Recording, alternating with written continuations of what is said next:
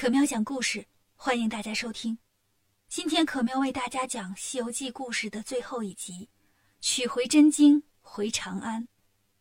昨天讲到八大金刚去追唐僧了，观音菩萨又在那儿扳手指头，算了半天说：“我刚才又算了一下，打唐僧出生到现在，一共经历了八十个灾难，才取到了真经。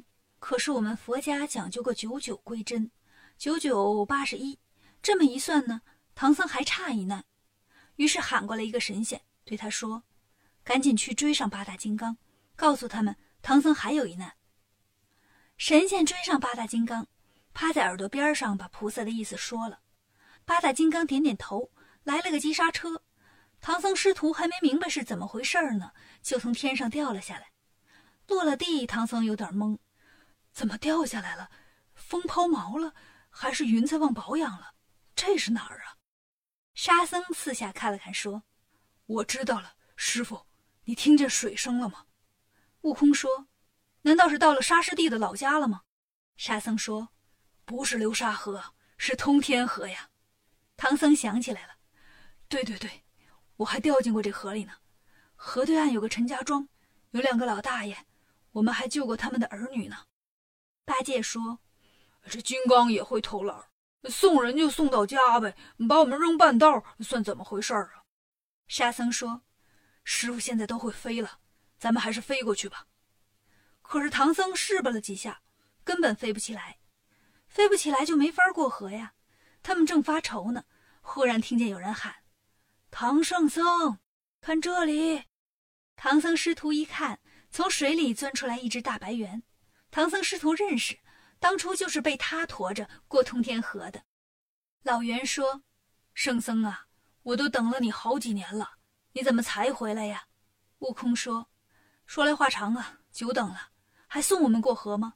老袁说：“那当然了。”于是唐僧师徒又坐在了老袁的背上，老袁蹬着四条腿游到了河中间。快到河对岸的时候，老袁忽然问：“唐圣僧。”那年我让你帮我问问佛祖，我什么时候能变个人形？佛祖是怎么说的？唐僧听了吃了一惊，完了，光顾着取经，忘了还有这事儿了。老袁见唐僧不说话，就明白了，生气了，一晃就把唐僧师徒连同小白和书包都掀到了河里。悟空拉着唐僧游到岸边，八戒、沙僧和小白也爬了上来。这回呀，行李经书都湿了。唐僧这个心疼啊！哎呀，这怎么办呢？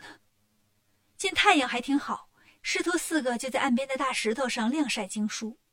这时候啊，河边走过来几个打鱼的人，看见唐僧师徒过来，说：“你们不是当年去西天取经的高僧吗？”八戒说：“是啊，你怎么认识我们呢？”打鱼的人说：“我们就是陈家庄的。”八戒说：“师傅，要不然……”咱去陈家庄吧，换换衣服，晒晒书，嗯，还能吃点东西。唐僧说：“不去了，就在这晒吧。”几个打鱼的人往前走，正好遇见了陈诚，就对他说：“当初救你儿子的那些高僧回来了，在石头那边晒书呢。”陈诚赶紧跑过来，见到唐僧师徒，说什么也要请他们去自己家里。唐僧师徒只好收拾经书，可有的书还没晒干呢，这么一收。弄破了不少，唐僧觉得很可惜。悟空说：“师傅，没关系，天地还不全呢，世界上没有十全十美的事。”唐僧师徒跟着陈诚来到了陈家庄，陈家庄的百姓听说了，都跑来看，这家也请，那家也欢迎，一直闹到了晚上。半夜的时候，唐僧悄悄说：“悟空，咱们不能再留在这儿了，快走吧，别耽误了事儿。”悟空说：“师傅说的对，咱这就悄悄走。”于是师徒四人收拾行李，偷偷出门，来到大路上。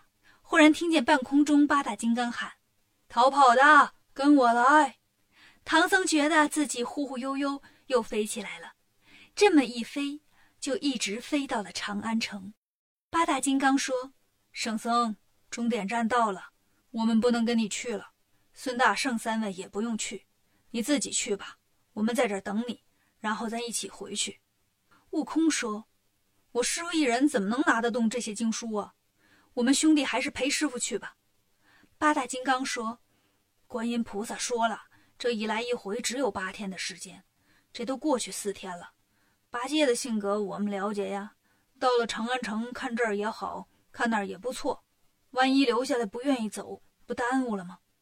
八戒说：“你们别小瞧人，我取经这一路都过来了，能在这种小事上犯错吗？在这等着我们，我们放下书就回来。”于是八戒挑着担，沙僧牵着马。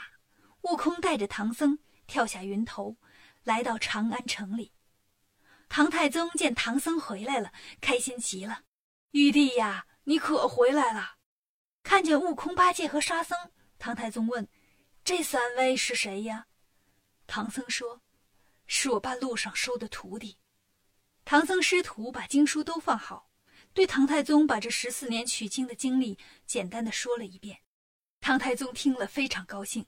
对唐僧说：“玉帝呀，你把这个真经给我们念念吧。”唐太宗选了几本经书，带着唐僧来到雁塔寺。唐僧打开书，刚想念，忽然听见八大金刚在半空喊：“念经的，跟我来！”唐僧心说：“这是一道咒语吧？这八大金刚怎么老这么说话呀？”听见喊自己了，唐僧只好放下经文，驾上云来到八大金刚身边。悟空、八戒、沙僧连同小白也跟了过来。唐太宗一看，这就走了，这书还没念呢。见人看不见了，只好让人把经书收好，另选高僧来念经。唐僧师徒四人跟着八大金刚，回到了灵山雷音寺。这一来一回，正好用了八天。如来见他们回来了，对他们说：“唐僧，你本来是我的第二个徒弟。”叫金蝉子，因为不好好学习，就罚你来经历这一场取经的磨难。现在你成功了，成为了旃檀功德佛。孙悟空，你就不用说了，最调皮的就是你。不过你保护唐僧有始有终，取经路上降妖除魔，成为了斗战胜佛。朱悟能，你太贪吃了。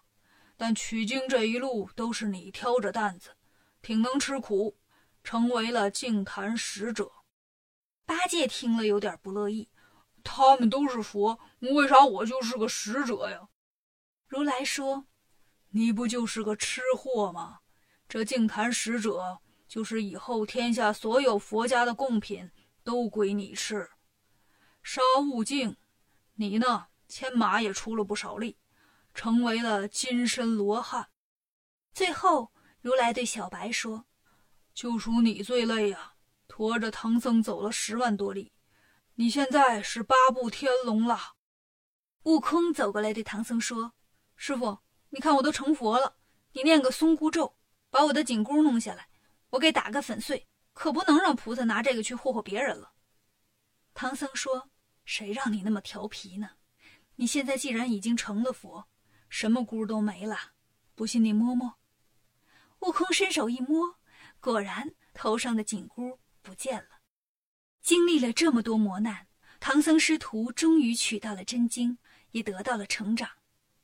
我们的西游故事到这里也结束了，感谢大家这一百零四天的支持与陪伴，希望继续支持可喵，关注可喵讲故事，可喵会把更精彩的故事带给大家。